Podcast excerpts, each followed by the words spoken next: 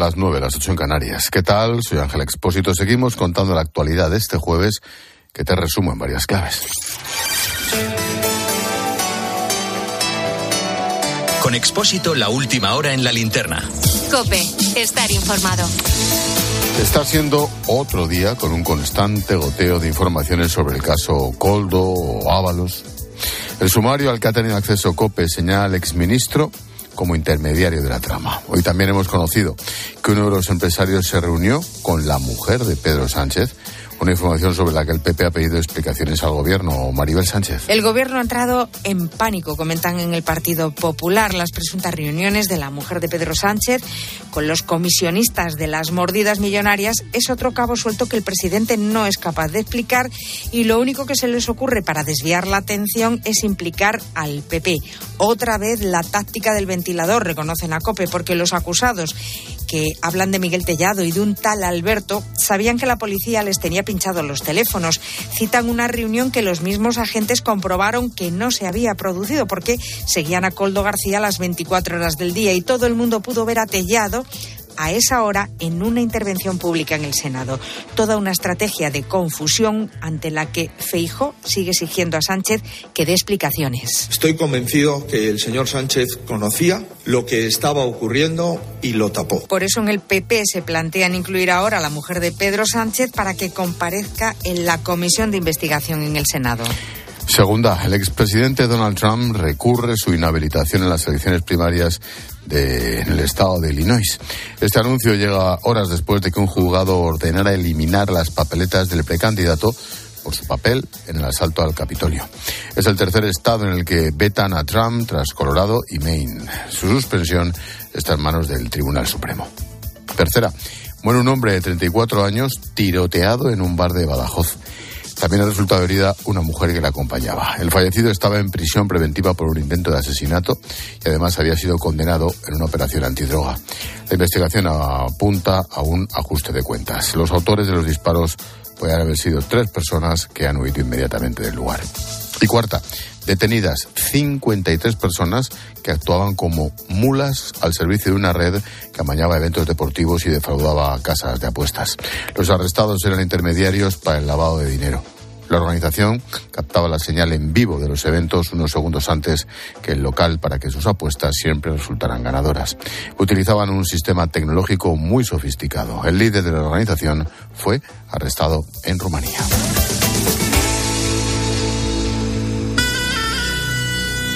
Escuchas la linterna. Con Expósito. Cope, estar informado. De un tiempo a esta parte, en esto de la geoestrategia mundial, Arabia Saudí aparece con la intención de convertirse en uno de los grandes del mundo. El petróleo se convirtió en su principal herramienta para lograrlo, pero poco a poco están apareciendo más. Arabia Saudí es un país inmenso que cubre la mayor parte de la desértica península arábiga. Su geopolítica está marcada por su posición estratégica entre el petrolífero Golfo Pérsico y el Canal de Suez, entre el Océano Índico y el Mediterráneo.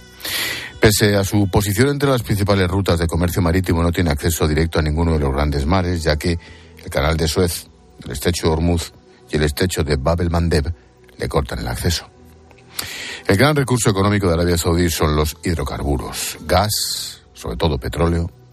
De este último posee la segunda mayor reserva del mundo. Además, su crudo es ligero, por lo que su exportación es barata y sencilla.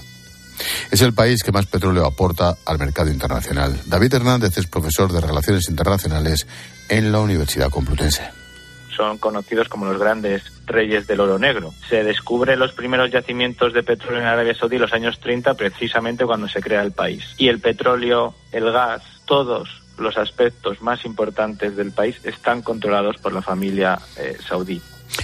Aún así, tiene un problema. Su crudo se produce en la cuenca del Golfo Pérsico, debe cruzar el estrecho de Hormuz para acceder a los mercados internacionales, claro, pero ese canal está controlado por su principal rival, Irán.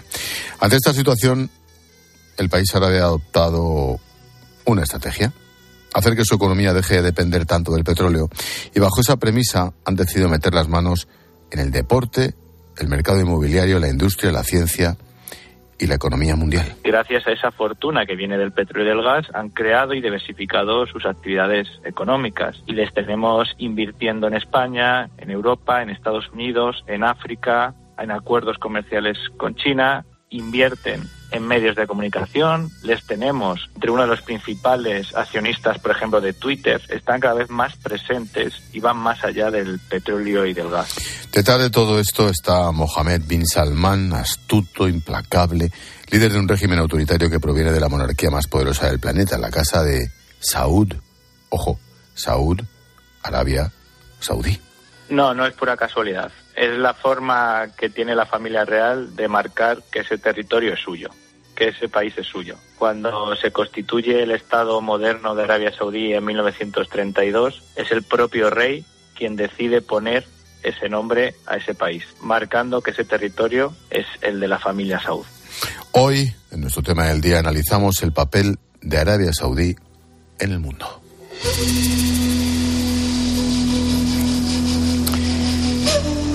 Ayer mismo, la ATP de tenis firmó un contrato millonario para que Arabia Saudí y la Asociación de Tenistas estén unidos a largo plazo. Organizarán un torneo allí y el país invertirá dinero en Indian Wells, Miami, Madrid. Precisamente vamos a quedarnos en el tenis, sí, con Rafa Nadal. Él es el último de una larga lista que con el deporte ponen una máscara que tapa las desvergüenzas del régimen. El tenista se ha convertido en el nuevo embajador de la Federación Saudí de Tenis, ha anunciado que abrirá una sede de su propia academia allí, en el país árabe. Sus motivos los explicó en el partidazo de Cope. ¿Cómo les explicas que Rafa Nadal haya llegado a un acuerdo con un país que es una dictadura y en el que se vulneran los derechos humanos, eh, algo que está absolutamente demostrado? Porque creo en el, en el progreso. Alguna gente se queda solo con, con lo que se quiere quedar, que es, que es lo malo, ¿no? El deporte y la educación creo que es son armas que tienen el poder de cambiar el mundo, ¿no? El tenista español no es el único que piensa así. Otro ejemplo lo vimos hace poco con John Ram, el campeón del golf. Los 525 millones que se embolsa por marcharse a la península arábiga le han convertido en el deportista mejor pagado de la historia. Supera a Cristiano Ronaldo, que se fue por 480 millones. Arabia Saudí intenta claramente lavar su imagen, organiza eventos deportivos, atrae estrellas, lo que se conoce como sports washing. Por eso en esa lista está el Mundial de Fútbol 2034, el Gran Premio de Arabia de Fórmula 1, el Dakar, los Juegos Asiáticos de invierno, ojo, o la conocida Supercopa de España de Rubiales, que se celebrará allí, se está celebrando hasta 2029. Si el fútbol es capaz de cambiar la vida de las personas, debe de ser capaz también de mejorar el mundo. El fútbol es universal. Si en algo el fútbol puede ayudar para los que estamos sentados hoy en esta mesa, de verdad, si aunque solo sea en un 1%, nos damos por satisfechos. Pues Rubiales, ando andará. Bueno, Rubiales vendió el argumento de que el fútbol iba a mejorar el país y ayudaría a cambiar el mundo, pero se olvidó de la comisión de 24 millones que se llevaba bajo el brazo. Bueno, Arabia Saudí no tiene competiciones de calidad, no tiene calidad de vida como la europea, claro, no tiene derechos humanos, solo tiene dinero. Mucho. Algunos, como el futbolista del Real Madrid, Tony Cross, han dicho que ni por todo el oro del mundo. Otros, como su entrenador, Ancelotti, bromean con el tema. ¿Usted se iría por 500 millones a, entrenar a Arabia? A pie. Sin reserva, no, no, no necesito reservar vuelo, voy andando. Estamos diciendo que Arabia Saudí quiere lavar su imagen, pero ¿por qué? ¿Cómo es la vida allí? Bueno, te pongo algunos ejemplos de la mano de Gonzalo Zavalla. ¿Qué tal, Gonzalo? Buenas noches. ¿Qué tal, Ángel? Buenas noches. Si eres mujer, la falta de derechos es total. Sí, en este país se practica lo que se conoce como la tutela masculina. Es un sistema que obliga a las mujeres a obtener el permiso de sus padres, maridos o incluso hijos para tomar decisiones importantes. A nivel social, llama la atención que en 2018 entró en vigor la ley que permite a las mujeres conducir. Hasta ese año era el único país del mundo una mujer no podía ponerse al volante. Pues sí, llama la atención. Además, por ejemplo, en los lugares públicos las mujeres saudíes deben vestir abaya, una túnica que cubre todo el cuerpo menos la cara y las manos, aunque la mayoría también llevan niqab, un pañuelo que les cubre la cabeza y la cara, dejando solo al descubierto la zona de los ojos. En el trabajo, mujeres y hombres que no sean familiares deben estar separados, también en los colegios. Aún así, las mujeres solo pueden trabajar y estudiar si su guardián lo permite. En la vida pública, por ejemplo, desde 2015 las mujeres pueden votar y presentarse a elecciones en Arabia Saudí, aunque el poder absoluto sigue teniéndolo el rey Bin Salman. En el deporte, las saudíes no pudieron asistir a un partido de fútbol, solas o acompañadas, hasta 2018. Ahora, cuando acuden, se sientan en un espacio reservado a familias, separado de los hombres, otro ejemplo lo contó en el partidazo nuestra compañera Elena Condis. Pues en el hotel he ido hoy a preguntar si podía ir al gimnasio y me han dicho que las mujeres solo podemos ir de 6 de la mañana a 8. Los hombres pueden ir de 8 y media de la mañana a 3 y media. Y yo he preguntado, ¿y tenemos alguna otra opción las mujeres o puedo ir con ellos? Porque todos los que están entrenando son mis compañeros que estoy todo el día pegada a ellos. Y me han dicho, no, no, son las normas. Si quieres por la tarde, hay una hora más para las mujeres. Y me han dicho que mañana, si quiero, me abren un cuchitril de dos metros cuadrados donde no hay ni pesas, ni gomas, ni nada, para que yo pueda entrenar sola. La dictadura del petrodólar ha entrado hasta la cocina en el mundo occidental, el dinero se impone a los derechos humanos y el deporte pues no es una excepción. Arabia Saudí ha metido la cabeza en el mercado inmobiliario y ha desembarcado en una empresa estratégica como Telefónica, con el 9,9% de la entidad. España es un país serio y es un país que hará un análisis riguroso y desde el Gobierno aplicaremos todos los mecanismos necesarios para garantizar la protección del interés estratégico de España. La compra por parte de Arabia Saudí no la conocía ni el Gobierno ni la compañía. Al fin y al cabo, si se hubiera conocido, las acciones subirían el precio. Bueno, estos movimientos de compra y venta de capital están permitidos y son comunes entre las grandes empresas, claro, no se ven con malos ojos. De hecho, de cara al futuro, muchas compañías no están dispuestas a renunciar a los más de 20.000 millones de euros con los que con los que se puede hacer mucha caja, claro. Te hablo de compañías como Alsa, Acciona, Navantia.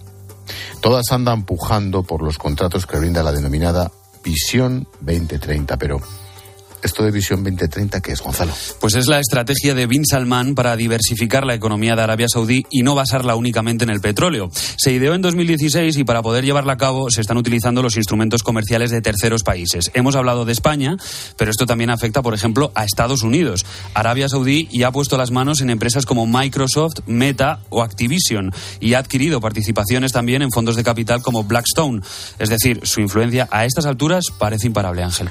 Emilio González es profesor de Economía en la Universidad Comillas y CADE. Emilio, profesor, buenas noches. Muy buenas noches, Ángel. Mm, visto desde fuera, Emilio, es una estrategia perfectamente planificada y diversificada casi casi por productos, ¿no? Bueno, eh, perfectamente planificada, diversificada por productos y además que han tenido un laboratorio previo para saber qué cosas pueden funcionar y qué no, que ha sido la experiencia de Dubai que ha hecho lo mismo pero a pequeña escala y los árabes han aprendido de ella, pero sí perfectamente diversificada por productos y además pensando en que el petróleo tiene los días contados tanto porque disminuyan las reservas como por el proceso de descarbonización de la economía para tratar de luchar contra el cambio climático. ¿Por qué tanto deporte? Tenis, golf, fútbol. ¿Por qué?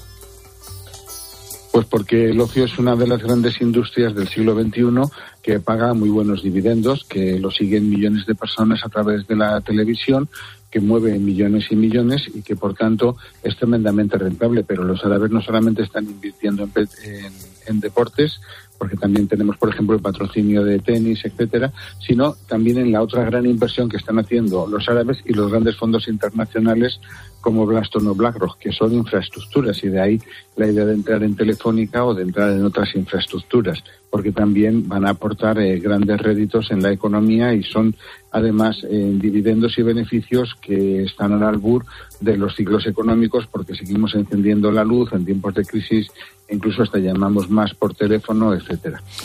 ¿Cuál es tu análisis de la operación en concreto de Telefónica, Emilio?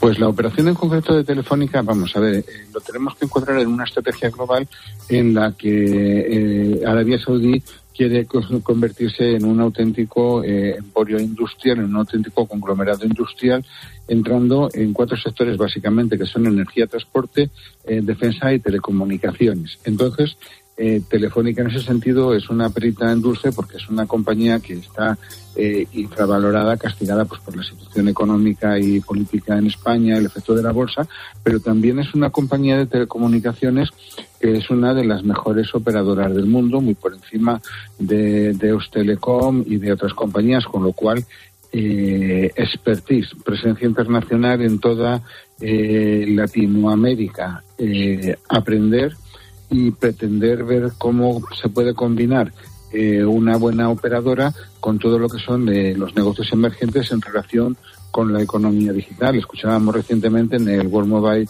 Forum el presidente de Telefónica hablar de que todavía las telecos no acababan de tener muy claro su modelo de negocio, pero los sabes parece que sí que lo tienen bastante claro, que es la combinación de la gestión de la infraestructura, de una infraestructura de calidad, porque Telefónica en ese sentido las apuestas por el 3G, el 4G, el 5G nos han colocado muy por delante de los, la mayor parte de los países europeos, pero combinarlo también con lo que son los contenidos, como puede ser pues el metaverso o cualquier cosa relacionada con la economía digital. ¿Por qué Arabia Saudí quiere dejar de depender del petróleo o de depender tanto? ¿Por qué está forzando el precio a la baja?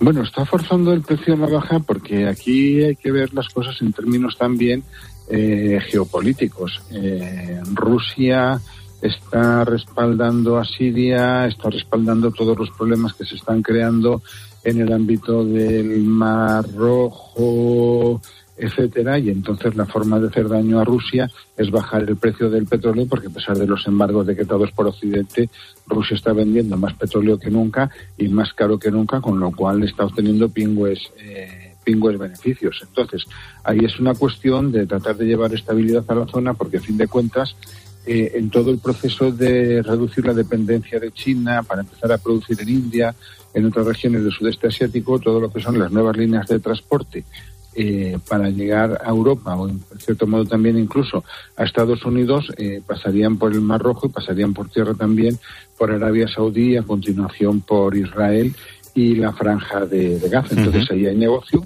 Eh, y lo que no quieren precisamente es la desestabilización de la zona eh, respaldada por Rusia pues a través de Siria, a través de Líbano y a través de todo lo que está sucediendo allí. Entonces la mejor forma de hacer daño a Rusia es bajar el precio del petróleo. Y una última cuestión. Emilio, esa ciudad que están construyendo, bautizada como la línea, esto es todo, todo energía solar. Es, es, es, es casi casi ciencia ficción. Bueno, es casi casi ciencia ficción. Si Arturo Soria con su ciudad lineal levantara la cabeza, ¿qué diría? Pero efectivamente, pero eh, lo que tenemos que ver también es la experiencia que ha tenido Dubái en ese sentido. Eh, con más o menos gusto, lo que sí que es cierto es que Dubái también ha levantado y está levantando unos megaproyectos urbanísticos, etcétera, que son también de pura ciencia ficción, basándose también en las tecnologías más modernas. Y en ese sentido, pues Arabia Saudí quiere aprovechar eh, lo que puedo de la energía del sol y de todo esto para proyectar una imagen y generar un cierto atractivo también para la comunidad internacional, tratando de atraer también en ese sentido turistas. De hecho, en 2023 ya batieron el récord con la entrada de 100 millones de turistas y pretenden ir a un modelo que sea más diversificado no solamente la gente que hace la migración, eh, la migración a la Meca, sino también en un modelo tipo Dubai eh, con otro tipo de turismo eh, que busca este tipo de, digamos, de futurismo, de atracciones futuristas. Emilio González, profesor de Economía en la Universidad de Comillas y CADE, como siempre, gracias por la clase, Emilio. Gracias a vosotros por llamarme. Adiós. Adiós. Bueno, acabamos de analizar el plano económico de Arabia Saudí, pero ¿qué supone todo esto? Las acciones comerciales en los últimos años han sido rápidas, sorprendentes, pero ¿qué nos pueden deparar en el escenario geoestratégico? Aquilino Cayuela es director del grado en Ciencias Políticas de la Universidad Tabat Oliva CEU. Aquilino, profesor, buenas noches. Hola, buenas noches, Ángel. Buenas noches. Capítulo Derechos Humanos. ¿Se puede considerar que alcancen un respeto a los derechos humanos de aquí a un futuro? Pues francamente Arabia Saudí es uno de los países donde, vamos, según todas las organizaciones, por ejemplo Amnistía Internacional, eh, de los, los, derechos humanos es de los que menos los respetan. O sea, es el, incluso es el séptimo país en, digamos, en un gobierno extraordinariamente autoritario. De hecho, hace unos días creo que ejecutaron a unos yemeníes, bueno, acusados de terrorismo y las tasas de, ejecuciones eh, son altísimas. Luego también, yo que sé, los derechos de la mujer, por supuesto, la homosexualidad y todo esto está absolutamente prohibida, además con, con pena de muerte. Y, y, eh, el respeto a los derechos humanos es de los países que menos eh, lo cumplen, ¿no? Eh, Arabia Saudí. El, el, pulso, bueno, por ser suave, es mucho peor. con Irán, la amenaza del Estado Islámico, Siria, el Yemen, ¿ese equilibrio qué salida tiene? ¿Puede echar por tierra los planes de Arabia Saudí? Pues es verdad que, digamos, ahora mismo estamos contemplando una geopolítica cambiante, ¿no? En el, en el Oriente Medio. Mm, eh, eh, hasta en 2023 eh, volvió a abrir una relación con Irán que estaba suspendida durante muchísimos años. Mm, por otro lado, hubo un acercamiento importante a Israel, ¿no? Después de los de que por Donald Trump, ¿no? Se hicieran estos acuerdos de Abraham, eh, pues la última fase de estos acuerdos estaba acercando a Arabia Saudí a Israel. Justamente lo que han hecho eh, jamás ha sido hacer saltar por los aires ese acercamiento. Yo creo que el miedo de jamás era que si Arabia Saudí se acercaba a Israel y empezaba a normalizar sus relaciones, pues en fin, eh, quedaba muy mal parado, ¿no? La causa palestina, pero la causa yihadista, ¿no? Y, y luego, pues con Irán siempre las relaciones han sido tensas, se restablecieron, no hace mucho, mm, pero en cualquier caso siguen siendo eh, unas relaciones bastante bastante tensas, bastante peculiares. Arabia Saudí representa la cabeza de la Suna, ¿no? Del, del Islam sunita y Irán representa a nivel religioso, pero esto es un factor importante, ¿no? Y representa eh, el, Islam chií, ¿no? Y esto siempre ha dividido, pero claro, Arabia Saudí en el fondo lidera el mundo árabe y con todo esto que ha pasado, a partir de que se ha iniciado el conflicto en Israel, lógicamente se ha quedado en una posición equidistante, pero claro, no se podía poner contra los palestinos. No obstante, también otro factor, perdona, y ya me preguntas o me sigues comentando, es que ellos en el Yemen tienen un grave problema. O sea, Arabia Saudí em, eh, está contra los hutíes de una manera muy contundente. ¿no? De hecho, ellos fueron los que abrieron la guerra contra los hutíes y ahora mismo, claro, digamos, el triángulo de conflicto que encabeza Irán es eh, Hamas en, en Israel eh, los hutíes en el, en el Mar Rojo y en, y en, el, en la costa del Yemen y, por supuesto Irán que es el que está detrás, y que está también hostigando a Pakistán. Y, no, te olvides de Hezbollah en el Líbano. Y Hezbollah, claro, y Hezbollah que es la milicia más potente y, y, que han, han luchado en la guerra de Siria durante tiempo y luego también, hombre, la guerra de Siria no nos olvidemos que sigue habiendo un conflicto grave, ¿no? Entonces, claro, Arabia Saudí, por supuesto que quiere jugar un papel fundamental, o sea, es el país yo creo que de mayor influencia en la región. Y, por supuesto no quiere perder la influencia, ¿no? Mm, Con Estados Unidos tiene una relación ambivalente. Te iba a preguntar, te iba a preguntar, me la he dejado votando. Hablando, aparte de la región, te iba a preguntar una doble cuestión. Relación Arabia Saudí con Estados Unidos y con Europa.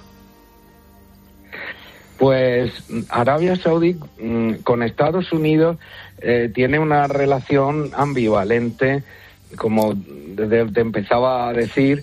Mm, es verdad que mm, Donald Trump, la verdad es que tuvo bastante, bastante relación buena con, con Arabia Saudí, o por lo menos ha sido eh, menos polémica que en el que con la administración Biden, ¿no?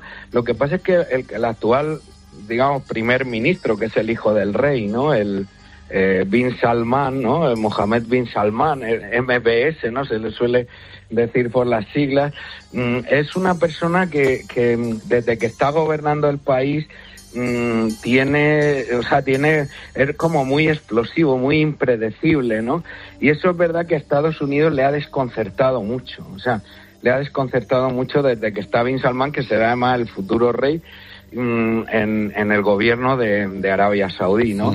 y, y, la, y la relación eh, ha sido muy desconcertante. Con, con Europa, hombre, Arabia Saudí es verdad que, claro, es el principal proveedor de petróleo, es el primer país de, de los exportadores de petróleo, o sea, tiene una, un porcentaje altísimo, ¿no? De, de negocio y, con Europa y con Estados Unidos es enorme. Arabia Saudí también se ha armado y ha mejorado, digamos, su ejército, que, que es verdad que tiene un ejército poderoso eh, por Estados Unidos, o sea, por, por eh, todo toda la compra y, y, el armamento y tal, pues le ha venido sobre todo de Estados Unidos, ¿no? Más o menos siempre se le ha considerado como un aliado, pero es eh, este este actual, digamos, primer ministro, eh, Bin Salman, es, es, una persona que ha tenido un comportamiento impredecible, ¿no? Y, y, a, y, a, los americanos les, les ha sorprendido, ¿no? Esto esto te puedo decir, ¿no? A lo que a lo que me pregunta. Bueno, muy interesante. Continuará porque esa estrategia 2030 de Arabia Saudí, esa visión 2030, seguro que va para adelante y nos parece, nos parece desde el punto de vista geoestratégico un temazo. Aquilino Cayuela, director del grado en Ciencias Políticas de la Universidad Tabato Libaceu. Gracias por la clase, te digo lo mismo. Nada, muchísimas gracias Ángel. Buenas noches. Chao, ¿eh? buenas noches. La entrada de Arabia Saudí en empresas como Telefónica desencadenaron un debate que va más allá de las fronteras empresariales. Lo que muchas veces sería una mera transacción comercial se ha convertido en una preocupación estratégica por quienes temen que un régimen como el de Riyadh pueda acceder a información confidencial. El mundo está cambiando y solo el tiempo dirá si iremos a mejor o no.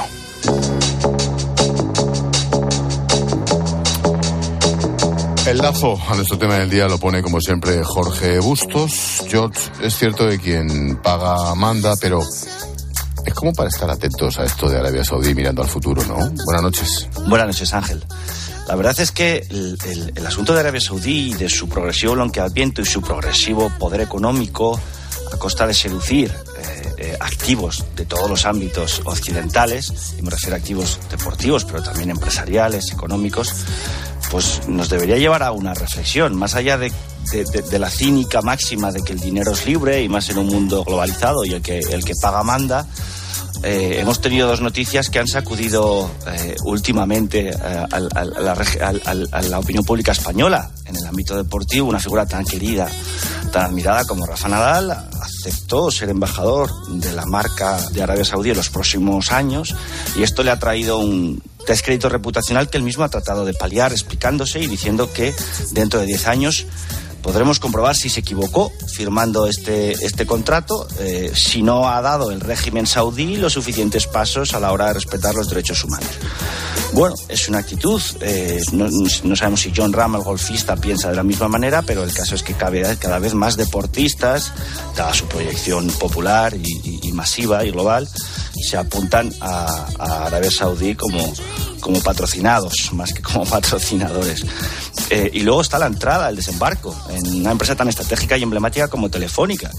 Cuando el capital de una, de una empresa perteneciente a la teocracia saudí eh, eh, anunció la adquisición de casi el 9,9% de Telefónica, rápidamente el gobierno de Sánchez se puso, además por sorpresa le pilló, se puso a investigar maneras de contrarrestar ese desembarco y ha acabado encontrando pues la que suelen encontrar los gobiernos de izquierdas, que es el intervencionismo, subir la apuesta por la parte del Estado español a través de la SEPI. Y ahora vemos como Telefónica, y vamos a ver qué opinan sus accionistas de, de, todo eso, pues parece que se la disputan en el capital, eh, en, en, su capital los, los, est los estados de el español y el Estado de Arabia Saudí. Y eso puede influir en el rumbo o en la politización de las decisiones estratégicas de la compañía, aunque ambos actores desmienten este, este hecho y se, y se remiten a, a, a decisiones puramente técnicas. Bueno, veremos. El caso es que Arabia Saudí cada vez tiene eh, un rostro más amable a ojos de los occidentales, pero se ha ganado ese rostro amable, ha dado los suficientes pasos en esa dirección. Recordemos que eh, el, el, supuesto régimen reformista saudí descuartizó a un periodista en un consulado turco. Mm, son, las mujeres y los homosexuales están reconquistando o conquistando por primera vez derechos de los que carecían. Los propios trabajadores los tienen allí. Eh, son preguntas que es legítimo hacerse, más allá, ya digo, del pragmatismo cínico que impera en el mundo de la globalización y de los negocios.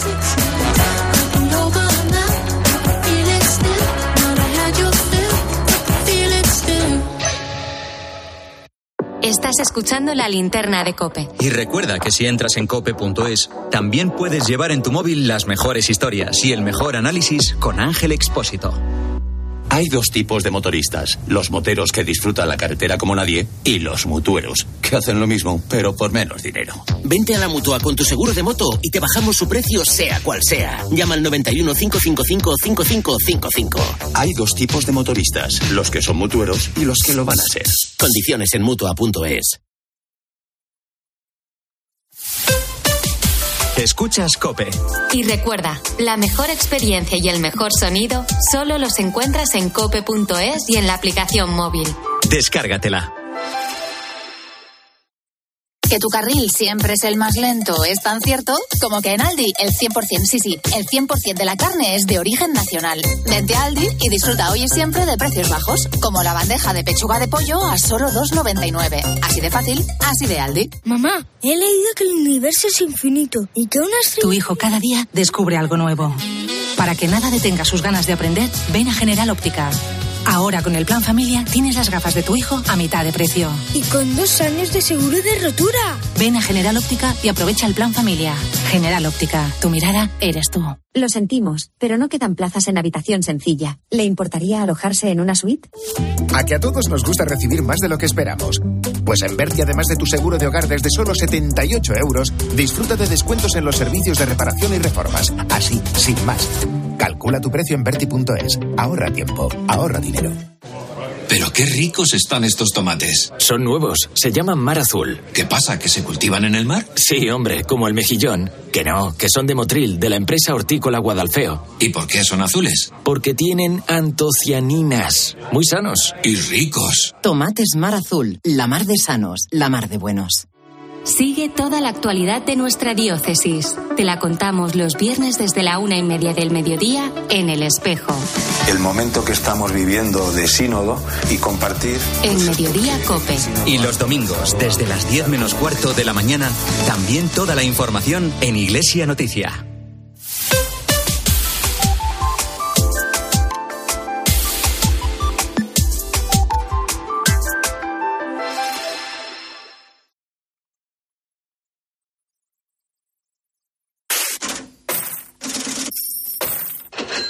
Expósito. La linterna. Cope. Estar informado.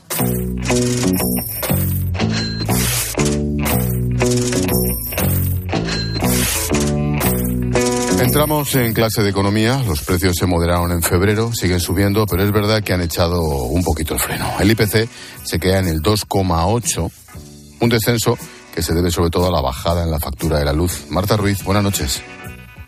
Buenas noches. Los precios dan una tregua a nivel más bajo en seis meses por el recorte de la factura de la luz y la estabilidad en los precios de los alimentos. Es lógico, es el efecto de comparar con hace un año, cuando la cesta de la compra subía por encima del 16%. En un par de semanas sabremos cómo se comportaron los alimentos en febrero, pero María Jesús Fernández, economista senior de Funcas, la Fundación de las Cajas de Ahorro. Si vamos a los índices de, de precios industriales de la industria alimenticia, no se ve tampoco señal claras de que haya cesado ¿no? La, la, las subidas de precios. Por lo tanto, aunque habla la, la nota de prensa del INE de una estabilización de los precios de los eh, alimentos en febrero, yo creo que los precios van a seguir subiendo. Lo que sí confirma la tendencia a la baja es la inflación subyacente, quita alimentos frescos y energía. Lo más volátil queda en el 3,4%, eso sí, lejos del límite del 2% de Bruselas para bajar los tipos de interés. Pilar García de la Granja, buenas noches. ¿Qué tal? Muy buenas noches, Ángel. Oye, Pilar, pequeño respiro, pero joder, te vas al mercado, al súper y los precios siguen subiendo y subiendo. Bueno, claro, porque la inflación es acumulativa. Es que los precios llevan subiendo desde febrero del 2021, Ángel, pospandemia, cuellos de botella, guerra de Ucrania, la sequía. Y ya sabes que el Banco Central Europeo tiene ese objetivo en el 2% y hasta que no estemos cerca y fuera de peligro, no se van a bajar los tipos de interés Mm. y esto sigue subiendo. También sube el Euribor. Tras varios meses bajando el principal índice para calcular hipotecas, vuelve a repuntar este mes. A los que le toque recalcular, ahora las suyas, pues están echando mano de la calculadora y, ya se sabe. Iván Alonso, buenas noches. ¿Qué tal Ángel? Buenas noches. Y eso se traduce en que los hipotecados que tengan revisión este mes, como decías, les va a tocar pagar un pelín más. Se frena la tendencia bajista, cierra este mes de febrero con una media de casi el 3,67%, ese Euribor, cuando en febrero del año pasado estaba en el 3,53%. No obstante, para las subidas que, mm, para los que negocien la subida anualmente su crédito hipotecario, es verdad que no va a ser muy alta, muy alto ese incremento, entre 10 y 20 euros al mes. El mercado está reflejando así el retraso en el recorte de tipos. Joaquín Robles es analista de XTV. Esto lo que ha provocado es un cambio de expectativa. El primer recorte ya en vez de para el mes de marzo se pronostica para el mes de junio y hay cierto temor de que todavía se pueda retrasar al mes de julio o septiembre. Por lo tanto, el Euribor vuelve a subir ante este ajuste ¿no? en los mercados. Los que sí tendrán rebaja, la buena noticia para ellos, son los que revisen su hipoteca de manera semestral cada seis meses. Y es que en agosto el Euribor se había disparado por encima del 4%, ahora está, al estar al 3,67, pues mira, algo se van a ahorrar. ¿Qué se prevé para los próximos meses? Bueno, va a depender, Ángel, precisamente de la inflación, tú hablabas sobre ella, de los precios, de si siguen descendiendo o no, a ver qué pasa, porque el IPC es ahora mismo la cifra que va a mirar el Banco Central Europeo para decidir si baja o no los tipos de interés. Los inversores no esperan eh, un recorte de tipos hasta por lo menos el mes de junio. Lo que va a seguir siendo determinante es la evolución del IPC. El Banco Central Europeo ha dejado claro que quiere que se estabilice en esa zona del 2%, por lo que si nos acercamos al mes de junio y ese IPC no está cerca del 2%, probablemente se retrase esa expectativa al mes de julio o incluso a septiembre. Como decía el analista Ángel, conseguir ese 2% es primordial para que el BCE se decida finalmente a ver, a bajar el precio del dinero y aliviar así nuestras hipotecas. ¿Por qué este vuelco, Pilar? Bueno, pues los expertos hablan de un ajuste en las horquillas, ¿no? Recordarás que los mercados estaban presionando para que tanto el Banco Central Europeo como la Reserva Federal estadounidense, el Banco Central en Estados Unidos, bajaran los tipos de interés ahora, antes de marzo. No ha sido así. Están presionando para que se bajen antes del verano. Probablemente no va a ser así y no porque lo diga yo sino porque el propio presidente de la Reserva Federal, Jerome Powell, ha dicho en repetidas ocasiones que aunque se acerquen los precios al 2%, él hasta final de años no va a rebajar los tipos de interés en Estados Unidos. Y el Banco Central Europeo normalmente sigue la, la senda de la Reserva Federal estadounidense. Bueno, y hablando de buenas noticias, vaya semanita sexta semana consecutiva de ascenso de los carburantes, Iván. Sí, incremento tras incremento. Ahora mismo, Ángel, parece que el precio de gasolina, de gasóleo, no tienen techo, mes y medio en ascenso y siguen en máximos anuales. Fíjate, desde que comenzó 2024 los carburantes han subido un 4%. La gasolina ya sobrepasa los 1,6 euros el litro, algo que no ocurría desde la segunda semana de noviembre. Llenar un depósito medio de 55 litros nos cuesta 88 euros. Son 3 euros más caro que uno de gasóleo. Ahora mismo. El litro de este está un pelín más barato a 1,55. ¿Ves techo a este incremento del combustible, Pilar? Bueno, pues no lo sé, ¿no? ¿Qué, ¿Qué, es lo que está pasando? Tensión en Oriente Medio, en el Mar Rojo, las declaraciones de Macron con respecto de un posible eh, incremento del conflicto eh, de, de, Ucrania, las, eh, la respuesta de Scholz. En fin, el, el, mercado del crudo, Ángel, lo hemos contado muchas veces, es muy sensible a cualquier noticia geopolítica y también a la demanda. Pero no hay que olvidar que la mitad de cada litro de gasolina que echamos en el coche son impuestos.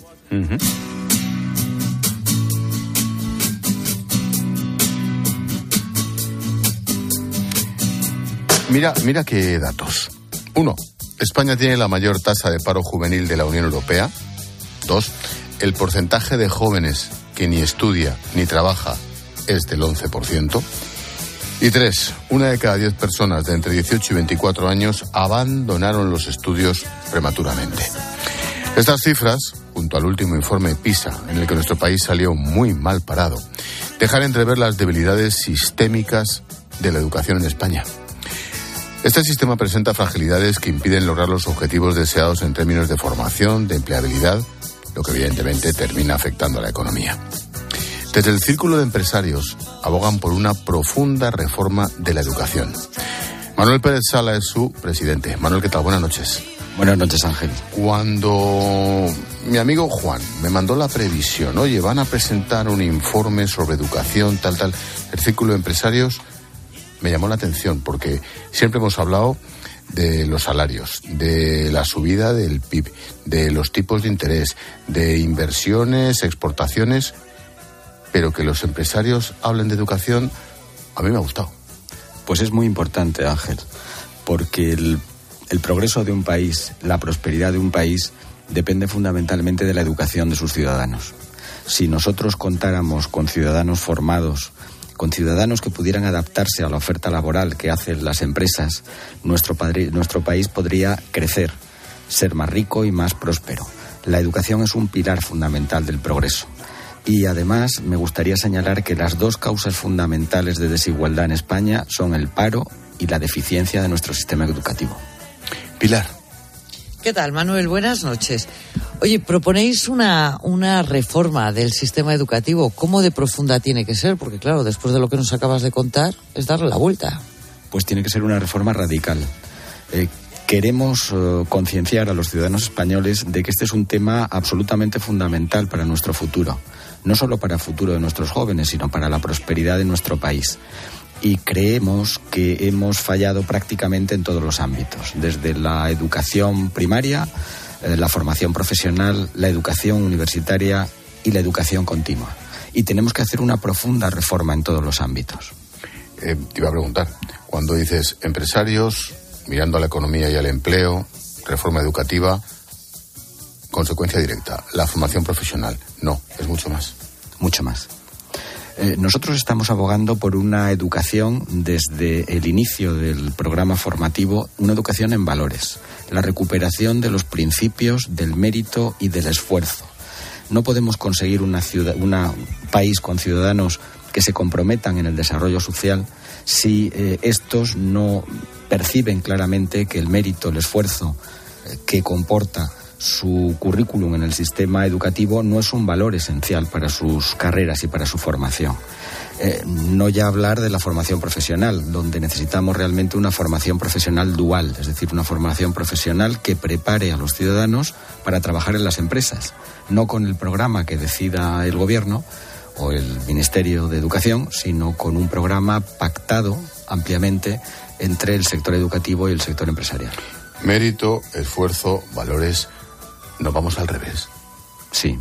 Por eso, tan urgente y tan importante. pues se puede ir más deprisa y mejor, pero es que resulta que no, que es todo lo contrario. Nos habíamos planteado la oportunidad de este informe, pero realmente, como este informe no es nunca oportuno, consideramos que era el momento de hablar de este tipo de cosas. Porque la reforma de la educación es una reforma urgente, aunque sus resultados no se van a ver hasta dentro de diez años. Pero el no pensar, el no hablar de la reforma educativa significa que condenamos a nuestro país al ostracismo. Bueno, y quizá también enseñar a, los estudiantes qué es una empresa, cómo se lleva una empresa, qué es el debe y el haber, ¿no? Hablarles un poco de economía, educación financiera.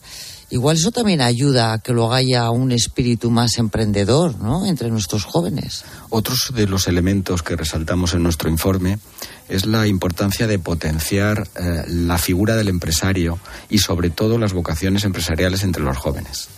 Una economía como la española crece tanto más cuanto más empresarios tenga.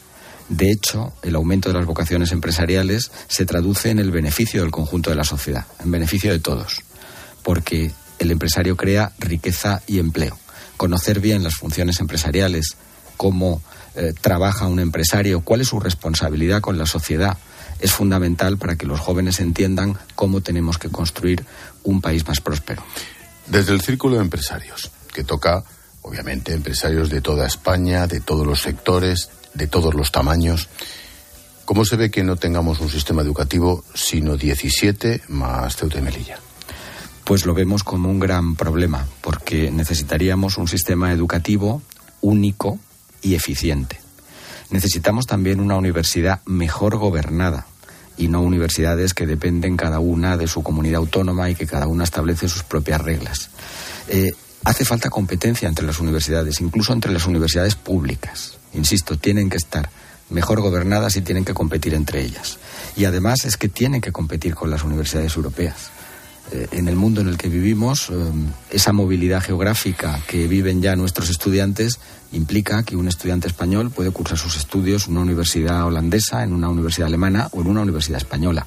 Y, lógicamente, elegirá una universidad pública que se adapte a sus necesidades y que le dé la formación que necesita para acceder al mercado laboral. Oye, Manuel, ya que te tenemos aquí, tenemos que hablar un poco del gobierno, ¿no? Y de, este amor que siente por, por el empresario y por, por las empresas así en, en general. dicho así, con la que está cayendo de unos empresarios más que de otros. Pero bueno. Esto, esto vosotros cómo lo veis? Pues Me refiero a los cenáculos, el puro, en fin, esas cosas. Bueno, estos son esperpentos. Normalmente eh, cualquier gobierno débil digo débil desde el punto de vista moral, en cualquier sociedad, trata de buscar enemigos en los que refleje el odio de la ciudadanía. Y en este caso nos ha tocado a los empresarios. Pero a los empresarios y a los periodistas y a los eh, mm, ganaderos y a los agricultores y a los guardias civiles, lo que viene, lo que viene siendo la fachofera. Pues nos ha tocado a los empresarios, entre otros muchos sectores, asumir este papel.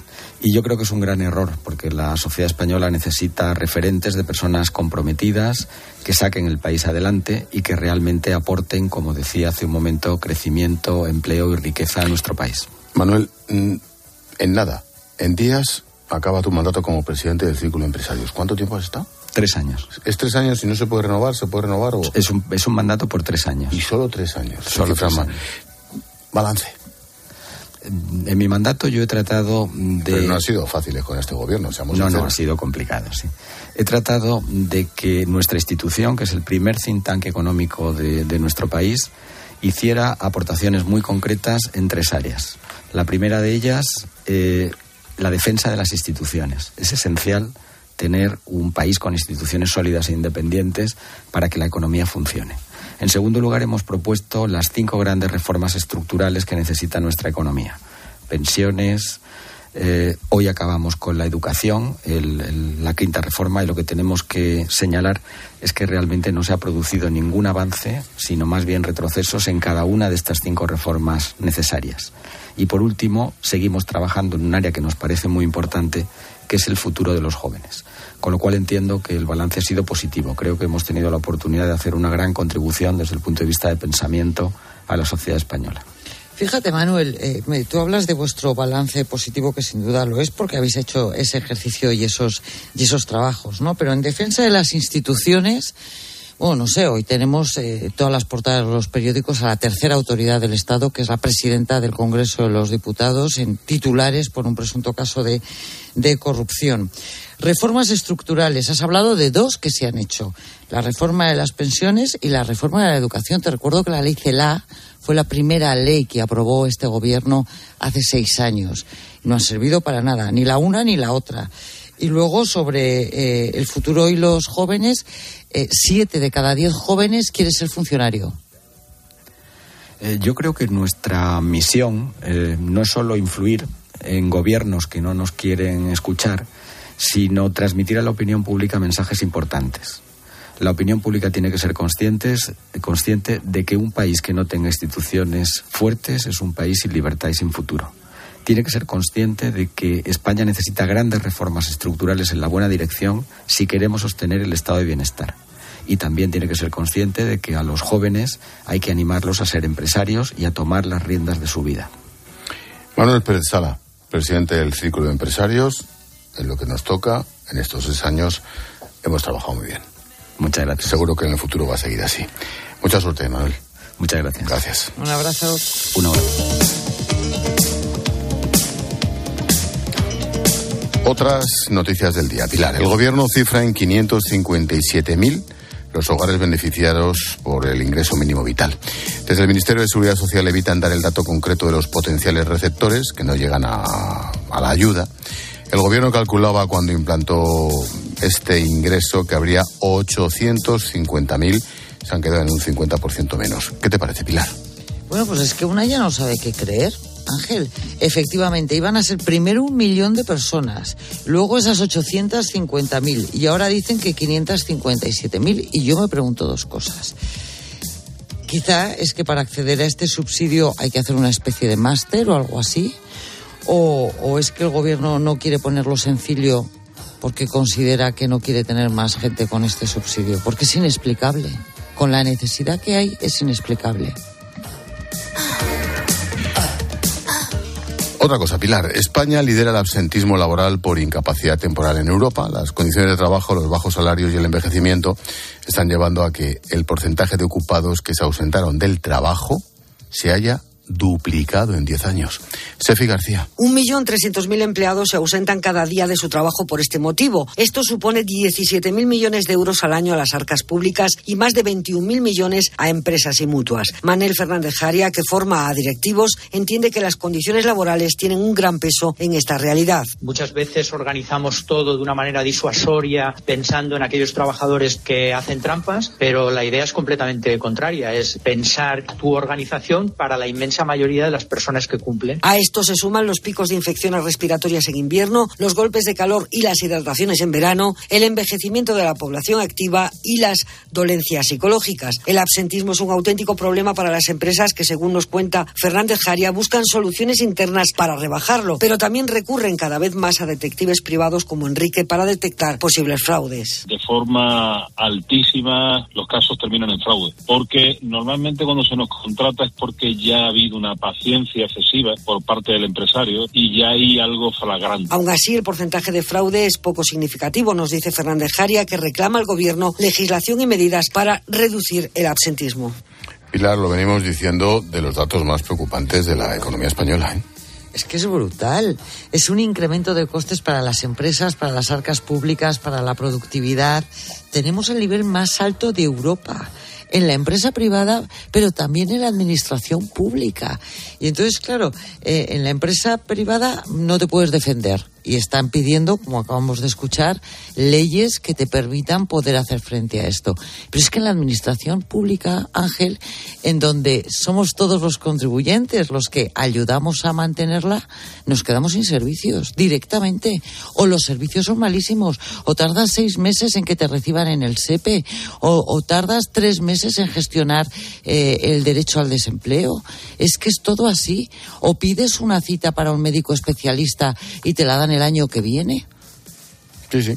Oye, el Congreso ha, da- ha vuelto a dar luz verde a la senda de déficit y deuda. Estaba cantado. El primer paso para los presupuestos. Quedan aprobados los objetivos de estabilidad presupuestaria y de deuda pública propuestas por el Gobierno. El PP los va a tumbar otra vez en el Senado y eso abre una senda desconocida. ¿Qué pasará entonces? Es el primer paso de la segunda vez, ¿no? Bueno, pues es inédito. Vamos a ver qué, qué es lo que sucede, Ángel. De momento se pueden alargar los, los, eh, act- los presupuestos del 2023, que son los que están ahora mismo en, en vigor, es lo que está sucediendo ahora mismo. Pero vamos, antes de que mm, se tenga que votar en el, en el Senado, veamos qué es lo que haga el Partido Popular y si vuelven o no eh, eh, los presupuestos al gobierno, se tiene que votar la ley de amnistía con la decisión de hoy del Tribunal Supremo. Se tiene que saber qué pasará con el caso Ábalos y cómo puede afectar a la presidenta del Congreso y su escaño. Es decir, que hay muchas incógnitas por delante. Capítulo resultados empresariales. Iberia cerró 2023 con un resultado histórico, casi mil millones de euros de beneficio, más del doble de lo ganado el año anterior. Iberia ha anunciado quién será su nuevo presidente y consejero delegado. Marco Sansavini se hará cargo de la aerolínea Pilar. Ujú. Eh, bueno, los resultados han sido extraordinarios gracias sobre todo a esos millones de turistas y a esa Y, ojo, recuperación. y a la puntualidad. Y a la- bueno, y la puntualidad y a la recuperación del liderazgo en rutas que son clave, ¿no? Para, para la aerolínea eh, española como, como las, las de América Latina y con Oriente Medio que están funcionando fenomenal, ¿no? Qatar, Dubái, Emiratos están funcionando muy bien. Sobre los cambios, bueno, San Sabini no es nuevo. Este ejecutivo italiano lleva muchos años ligado a, a IAG, a Iberia y a Vueling, donde ha estado durante los últimos años gestionando un momento realmente duro, un palo, eh, la recuperación post-pandemia de, de una aerolínea low cost como era Vueling, los problemas que hubo con los tripulantes de cabina, en fin, ha estado ahí, regresa a Iberia, en donde ya fue director general de toda la parte comercial y, hombre, vamos a desearle mucha suerte, ¿no? Y que le vaya muy bien. Quien ha vuelto a tener un día negro ha sido la farmacéutica catalana Grifols. Han caído más de un 35% en bolsa tras publicar cuentas, un número sin auditar que presentan un descenso del 70% en beneficios. Claro, no, no pinta bien la cosa, más o menos se veía que iban, que iban a ir mal. Es que esto es insólito, ¿no? Son estas cosas que pasan en España y que no das crédito. O sea, tú eres una empresa cotizada en el mercado y una de las pocas cosas que tienes que cumplir seguro, sí o sí, es llevar una auditoría de tus cuentas. Bueno, pues Grifols ha presentado sus cuentas sin la auditoría. Entonces, ¿qué ha pasado? Que la gente lo ha visto, los inversores lo han visto y se ha desplomado un 30%. Porque es lo normal, porque tú llevas el sello de gente que dice que además de tú, tus propias cuentas, pues las y, es el reflejo de, de lo que dices que, hay, ¿no? Y esto también, bueno, pues te hace pensar un poco que, que los de Gotham, pues igual no estaban tan equivocados. Y una última, una cosa más. Abanca ha desembarcado hoy en el mercado de la banca digital en España, lo ha hecho de una forma curiosa. Esta entidad financiera ha creado una cuenta de ahorro en la que solo se podrá depositar dinero en función de la actividad física del cliente. Este será remunerado si lleva a cabo ese ejercicio de forma habitual. ¿Eso cómo se consigue? ¿Cómo se va a comprobar? ¿Cómo se va a hacer? Bueno, han pensado en ti y en mí claramente sí, sí, sí. a través de dispositivos electrónicos conectados con, con, la, con la cuenta esta electrónica, ¿no? Y, y es una idea maravillosa. Es hasta 50.000 euros, pero si, por ejemplo, andas 20.000 pasos al día, Ángel, puedes ahorrar al año unos 11.000 euros. Es decir, que eh, fomentan el que hagas ejercicio físico, el que vayas andando a trabajar, por ejemplo. Y por ese dinero te pagan, te pagan un 3,4%, el interés de los más altos que hay ahora mismo en las cuentas corrientes, ¿no? Simplemente te tienes que poner a hacer ejercicio. ¿Qué te parece? Pues me parece muy bien, pero no, en fin, bien, me parece muy bien. Oye, Digo... los runners ya tienen una cuenta, sí, porque sí, fíjate no, tú. Seguramente ya la tenían antes, pero bueno. Digo, Pilar, no me queda un minuto, pero tengo que preguntarte. En clave económica, ¿qué análisis haces del, del escandalazo Coldo, Ábalos y todo lo que venga detrás? ¿Es normal que un empresario de dudosa reputación se reúna con la esposa del presidente del gobierno? Bueno, yo creo que aquí ha habido varias cosas, ¿no? Primero, eh, eh, la pandemia fue un golpe para todos, a todo el mundo les, le pilló despistado, nadie sabía dónde había mascarillas, EPIs, no había tratamientos. Yo creo que todos hubiéramos pedido, si hubiéramos estado gestionando cualquier cosa, ayuda a quien fuera, ¿no? En un momento así, lo normal es que la gente sea buena gente y que siempre haya algún sinvergüenza. ¿No? Eso es lo que cabe pensar. Una vez que tú decides que abres eh, eh, Pandora, ¿no? La, la, caja de Pandora, pues efectivamente te das cuenta de que igual no había uno o dos sinvergüenzas, sino que había muchos más. Y aquí hay dos cuestiones. Por un lado están los fondos COVID, tú te acordarás de ellos. Era ese dinero que daba la Unión Europea para comprar mascarillas, para comprar EPIs, para ayudar a la gente. Ahí ha habido un desvío de dinero en comisiones mm. clarísimo, que es lo que estamos viendo.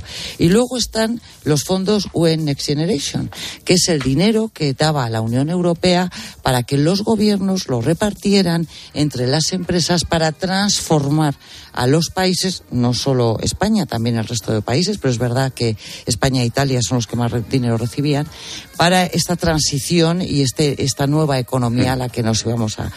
Y claro, y ahí el problema es que eh, han recibido dinero 80, 80 empresas y, y ha habido una que ha recibido prácticamente el 20% de todo el dinero que se ha dado. Y a partir de ahí, a trincar. En fin, continuará. Claro. Esto no ha hecho más que empezar. Pilar, Vamos a como ver siempre, cómo termina. gracias y hasta mañana. Un besito, hasta mañana. Adiós. ¿Buscas diversión? A las 10 de la mañana la tienes asegurada en Herrera en Cope. Buenos días, buenos días, buenos días. Buenos muy buena, amigo, muy buena. Bueno, ¿Cómo fue su caso? Una serpiente, a mí no me picó, a mí me mordió. De gorda sería como una escoba. Pero ¿y luego fue al hospital? ¿Era venenosa o simplemente Eh, el, mor- el mordisquín?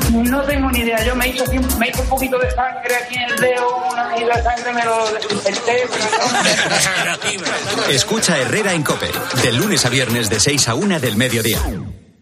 Hace nada eras un bebé. Y mírate, todo un hombre. Con tu trabajo, tus amigos, tu casa. Ay, estoy muy, muy orgulloso de ti, hijo mío. Gracias. ¿Puede arreglar la cisterna o...? Tengo que encargar una pieza, pero sí, hijo mío, sí. Por Por 17 millones de euros uno se hace padre de quien sea. Ya está a la venta el cupón del Extra Día del Padre de la ONCE. El 19 de marzo, 17 millones de euros. Extra Día del Padre de la ONCE. Ahora cualquiera quiere ser padre. A todos los que jugáis a la ONCE, bien jugado. Juega responsablemente y solo si eres mayor de edad. Bienvenidos a una nueva temporada de Fórmula 1 en Dazón. Fernando está listo, Carlos preparado y nosotros dispuestos a vivir con pasión cada gran premio. Porque la Fórmula 1 nos corre por las venas. Vívela solo en Dazón desde 19,99 euros al mes. Escuchas la linterna. Y recuerda, la mejor experiencia y el mejor sonido solo los encuentras en cope.es y en la aplicación móvil. Descárgatela. Una maravilla no es solo un lugar. Una maravilla es poder viajar. Si voy a soñar, sueño con viajar. Escuchar las olas, perderme bola. Si no encuentro el camino, me van a buscar. Cuando viajo sin prisa, el tiempo se para. Maravillate con viajes el corte inglés y tour mundial y llévate hasta 600 euros de regalo en el corte inglés. Tailandia, Costa Rica, Uzbekistán, Orlando, Egipto y con Fastpack de tour mundial en tu gran viaje, precios sin sorpresas. Consulta